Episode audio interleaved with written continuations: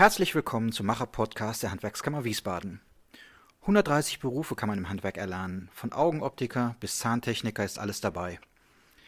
Im Macher-Podcast stellen wir Menschen vor, die ein Handwerk erlernt haben und sprechen mit ihnen darüber, warum sie sich für einen Handwerksberuf entschieden haben und was genau an ihrem Beruf so einzigartig und faszinierend ist. Die Handwerkerinnen und Handwerker, die wir im Macher-Podcast präsentieren, haben ihr berufliches Glück gefunden und berichten von ihrer ganz persönlichen Karriere mit Lehre.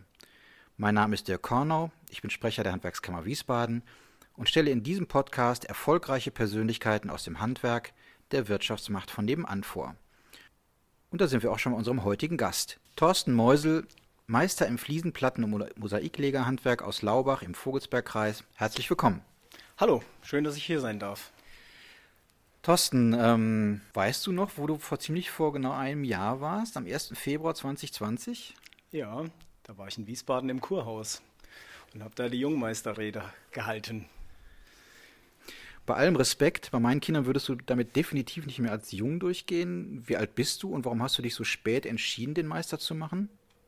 Ich bin 44 Jahre und ähm, habe mich vor, also 2014 habe ich mich selbstständig gemacht und habe halt immer mehr gemerkt, dass auch von den Kunden, von den Architekten es doch gerne gesehen wird, dass man äh, einen Meistertitel trägt und habe mich somit entschlossen, ihn dann zu machen. Das heißt, die haben aktiv nachgefragt, sind Sie Meister? Ja.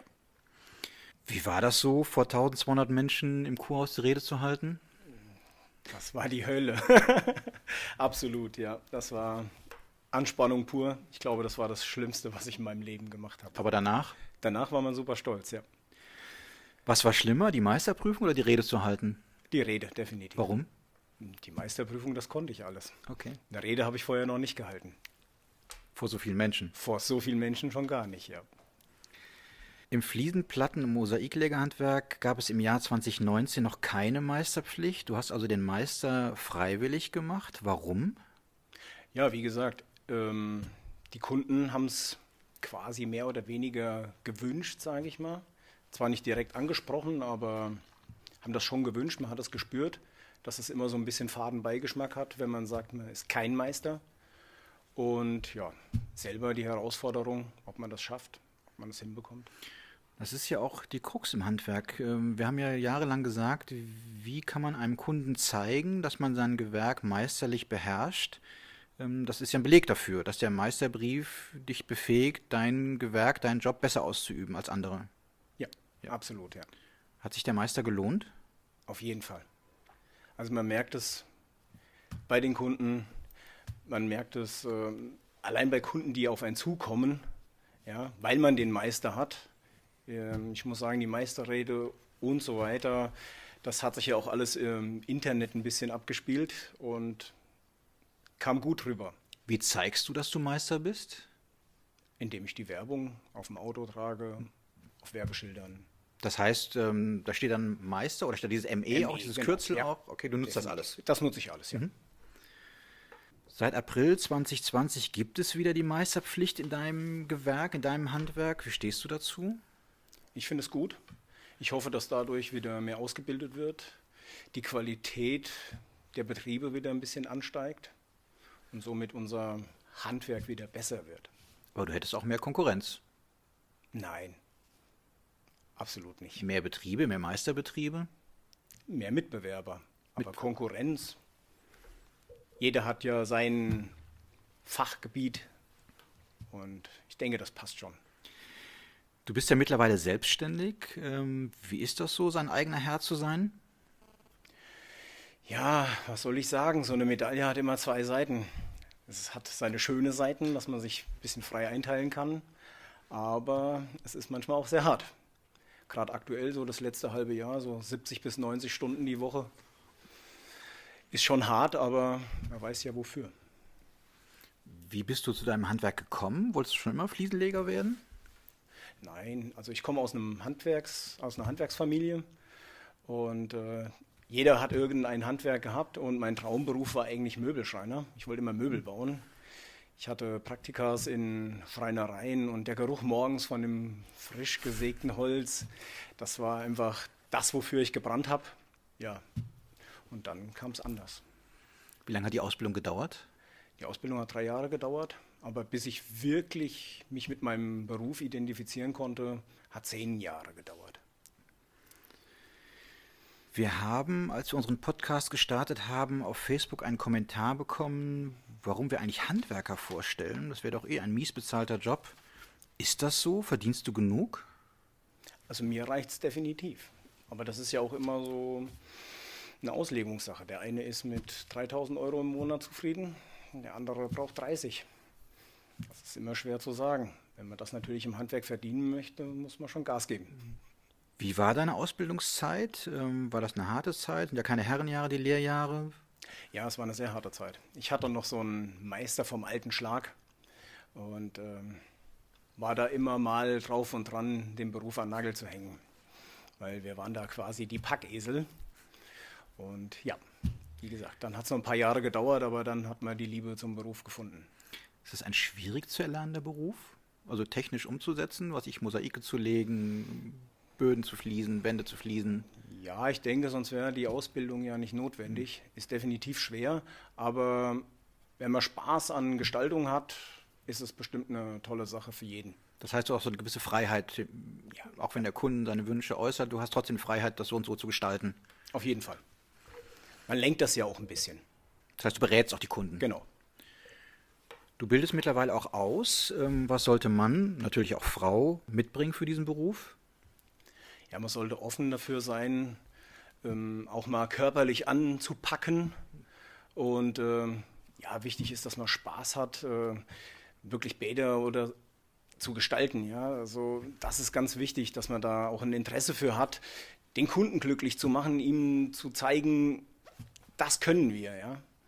Nicht immer nur so Standard machen. Dann fehlt einem auch irgendwann der Reiz am Beruf, wenn man immer nur das Gleiche macht. Wer sind deine Kunden? Privatleute, Firmen, Unternehmen? Eigentlich ausschließlich Privatleute. Mhm. Schleicht sich auch mal was anderes ein, aber zu 99 Prozent Privatkundschaft. Wie ist da die Zahlungsmoral von den privaten Kunden? Man hört ja auch immer, die versuchen, sich da rauszureden oder die Rechnungen äh, anders zu gestalten. Ich kann mich da nicht beschweren. Bis heute, in den sieben Jahren, habe ich zweimal eine Mahnung geschrieben. Mhm. Gab es schon mal unerfüllbare Wünsche von Kunden? Oder ungewöhnliche? Ungewöhnliche gibt es einige, aber nicht zu erfüllende Wünsche liegt, wenn, dann am Geld. Was ist Aber ungewöhnlich ist fast, zum Beispiel? Es ist fast alles umsetzbar. Was ist ungewöhnlich? Ungewöhnlich, wenn man viel Beleuchtungssachen in der Dusche haben möchte, Nischen, äh, dann bauen wir momentan zum Beispiel Rinnen ein. Das ist eine Rundumrinne von der Firma Bagua. Das ist eine super Sache. Wird die Rinne quasi als Schattenfuge gestaltet. Man hat kein Gefälle in der Dusche. Es ist ebenflächig durch. Diese monolithische Wirkung, das ist ja das, was die Kunden gern haben wollen. So wenig wie möglich Unterbrechung im Belag. Da geht die Reise hin. Apropos Reise hingehen, gibt es im Moment einen Trend bei Fliesen oder Bodenbelegen? Ja, definitiv die Großformatverlegung. Das ist das also großflächige Fliesen? Große, großflächige Fliesen, jawohl. Wie groß ist die größte Fliese? Ja, momentan wird 1,60 Meter mal 3,20 Meter produziert. Die Dafür trägst du aber nicht mit einer Hand. Nein, da benötigt man schon vier Mann für die Verlegung. Okay. Äh, was ich ja persönlich faszinierend finde, äh, Mosaike, verlegst du auch Mosaike? Auch das hast du ja gelernt. Ja, definitiv. Äh, kommt in Duschen immer wieder vor oder halt als Akzente in Nischen oder als Dekorstreifen. Also wird auch immer wieder eingebaut. Gibt es Nachteile oder Dinge, die du nicht so gut an deinem Handwerk findest? Manchmal die körperliche Belastung, aber mit ein bisschen Ausgleichssport geht das. Apropos, was machen deine Knie? Ja, bei mir alles bestens. Okay. Meine Knie sind noch in Ordnung. Thorsten, würdest du deinen Beruf nochmals erlernen? Ja, sehr gerne. Dann könnte ich nämlich ausprobieren, wie meine Fähigkeiten heute wären, wenn ich die ersten zehn Jahre auch schon Spaß an meinem Beruf gehabt hätte. Und dann wäre ich ja jetzt schon ein ganzes Stück weiter. Du legst großen Wert auf Qualität, ähm, siehst aber auch, wie manche Kollegen arbeiten und bekommst Feedback von Kunden. Kannst du verstehen, warum es so schwierig für Kunden ist, einen guten Handwerker zu finden oder zu erkennen? Ja, kann ich verstehen. Das Problem ist, glaube ich, ähm, die ganzen Jahre jetzt ohne den Meistertitel gewesen. Dann wäre es vielleicht auch noch von Vorteil, wenn man noch ein weiteres Bewertungssystem ins Leben rufen könnte. Wie ich mittlerweile erfahren konnte, gibt es das in manchen Gewerken schon, zumindest zum Teil. Und äh, ich hoffe, dass man da in der Richtung noch ein bisschen was bewegen kann. Das wäre nämlich die nächste Frage gewesen. Was könnte man da tun? Bewertungssystem ist das eine. Ähm, es geht ja darum, wie kann der Kunde erkennen, du beherrschst dein Handwerk? Also ich habe das jetzt so gemacht zum Beispiel, ich habe im letzten Jahr mir bei Google ganz einfach eine Seite angelegt. Ähm, heute googelt jeder und das kommt richtig gut an. Ich poste immer wieder mal Bilder hoch, Kunden bewerten mich dort und das hat eine super Resonanz. Wirbst du da aktiv für dich zu bewerten? Nein, ich erwähne es, dass es dass es da ist, dass es diese Möglichkeit gibt. Das erwähnt man schon, aber ich dränge jetzt nicht dazu. Ja. Das heißt, ähm, Mund-zu-Mund-Propaganda. Kennst du guten Fliesenleger? Mäuse. Genau. Ähm, ich hatte vorhin erwähnt, du kommst aus Laubach im Vogelsbergkreis. Ähm, wie weit fährst du? Wie weit ist dein Aktionsradius? Also, ich also fährst du bis mal, Frankfurt das, zum Beispiel? Wenn das Projekt stimmt, ähm, ist es egal wohin. Mhm. Wir waren schon in Österreich, wir waren schon in Lindau. Ähm, kein Problem, aber sag mal, in, in der Regel so im Umkreis um 50 Kilometer. Das ist so der Standard. Aber möglich ist alles. Auf den ersten Blick und Blick auf deine Oberarme würde ich sagen, du verlegst nicht nur Fliesen, sondern du machst auch Kraftsport. Ähm, aber du radelst gerne und ausgiebig und hast auch schon mal an einem Langdistanz-Triathlon als Staffelradfahrer teilgenommen. Wie bist du dazu gekommen? Ja, ich habe in jungen Jahren habe ich tatsächlich äh, ein bisschen Bodybuilding betrieben. Und äh, ja, irgendwann hat man halt gemerkt, dass das zusätzliche Gewicht jeden Tag auf der Baustelle einem schwerfällt, äh, damit umzugehen. Und äh, ja, Radfahren war schon immer meine Leidenschaft. Und somit bin ich dann beim Radfahren geblieben und immer mehr Spaß dran gefunden. Wann fängt da der Spaß an? Ja, ich würde sagen so ab 150 Kilometer. Ich weiß, äh, dass diese Langdistanz-Triathlons 180 ähm, Kilometer zu radeln sind. Wie war es, diese Distanz zu fahren? Schön, macht richtig Spaß. Hätte gerne noch ein Stück länger sein können. Wie geht es im Hintern danach? Ein bisschen angespannt. Wie, ähm, wie war die Zeit? Äh, fünf Stunden 20. Das heißt deutlich über einen 30er Schnitt. Ja. Respekt. Von nichts kommt nichts im Sport und auch gerade beim Radfahren. Ähm, wie stemmst du Training, Familie und Beruf? Das ist nur möglich, wenn man sich äh, gut organisiert. Und ganz wichtig ist halt, dass die Familie auch hinter einem steht. Die spüren ja auch, dass es mir besser geht, wenn ich ein bisschen Ausgleichssport mache. Das heißt, deine Frau und dein Sohn, die schauen dir zu beim Rollefahren? Ja, mitunter. Okay, und die wischen auch den Schweiß weg vom Boden? Na, das darf ich selber machen. Okay. Ausdauer im Sport Hilft dir das in deinem Beruf? Auf jeden Fall, auf jeden Fall. Warum? Ja, wenn man mal so acht, neun Stunden im Sattel gesessen hat mit 4000 Höhenmeter, ist so ein Arbeitstag doch nur noch ein Klacks. Du bist selbstständig und hast sicherlich keinen geregelten Acht-Stunden-Tag. Das hast du ja vorhin auch schon erwähnt. Wie raffst du dich dann noch zum Training auf? Ja, das ist einfach Disziplin. Vorher fest vornehmen und dann einfach machen. Trainierst du alleine? Hast du ähm, Sportbuddies um dich rum? Einfach immer alleine. Immer alleine. Ja. Dann bin ich flexibler. Gibt es noch ein sportliches Ziel, was, was dich äh, zum Training motiviert? Ja, definitiv. Ähm, wenn die Corona-Sache jetzt mal vorbei ist, wäre so als nächstes in Kehlheim 24-Stunden-Radrennen eine Idee. Und vielleicht so in zehn Jahren nochmal nach Amerika das Ram fahren.